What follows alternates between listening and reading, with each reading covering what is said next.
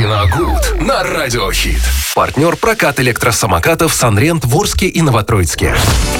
Вместе с Виталием Морозовым вновь погрузимся в мир кино. Здравствуйте, Виталий. Здравствуйте, Максим. Здравствуйте всем, дорогие друзья. Накануне 15 июня исполнилась э, дата э, выхода на большие экраны кинофильма «Особенности национальной охоты» в 1995 Первый году. был все-таки охота, А, да, не рыбалка. Рыбалка была второй. А, уже, да.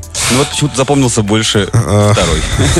Вот во мне наоборот, как-то вот оно все как от первого пошло, так и потом уже все-таки запоминал я, запомнился мне больше первый. Но Но впечатление от него прекрасные фильмы оба. Да, впечатлений как-то от него было больше. В 95-м, да, году он вышел, э, потом очень в 96-м уже перекочевал на телеэкраны, и уже вся страна могла э, посмотреть эту картину. И я думаю, что без э, какого-либо сомнения все в этот фильм влюбились, особенно в его персонажа, особенно в те реплики, которые звучат в Конечно. этой картине.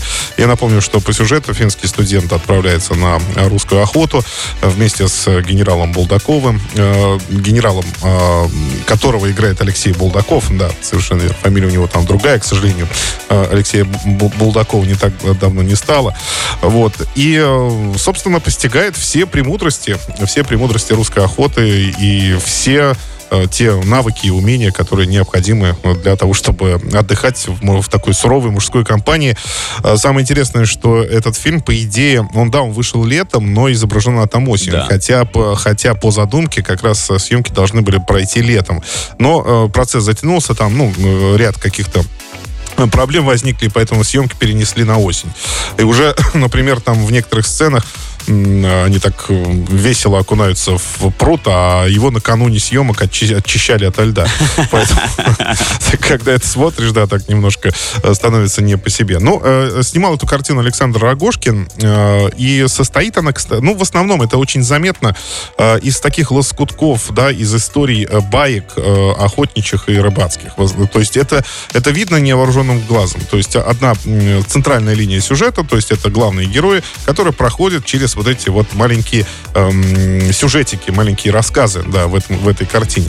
Это очень, в общем-то, похоже на почерк Рогошкина, потому что потом, чуть позже, он уже снимал э, первые эпизоды, например, «Улица разбитых фонарей», которые, в общем-то, считаются уже классикой э, и одни из, одними из лучших в этом сериале.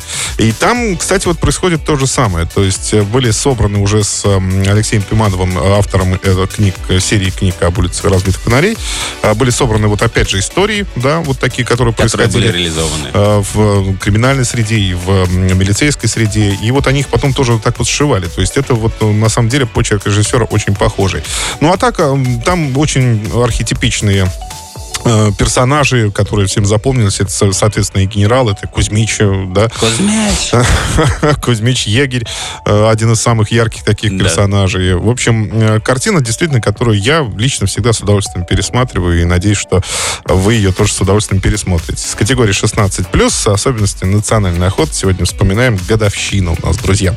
Ну и на правах рекламы Sunrent э, возьми электросамокат на прокат, не пожалеешь. Более 130 электросамокатов Sunrent Орске и Новотроицке. Легкое приложение, три варианта скорости, внимательная служба поддержки, шеринг электросамокатов Sunrent, лето с ветерком.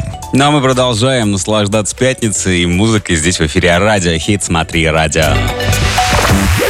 Ленты, которые нужно посмотреть.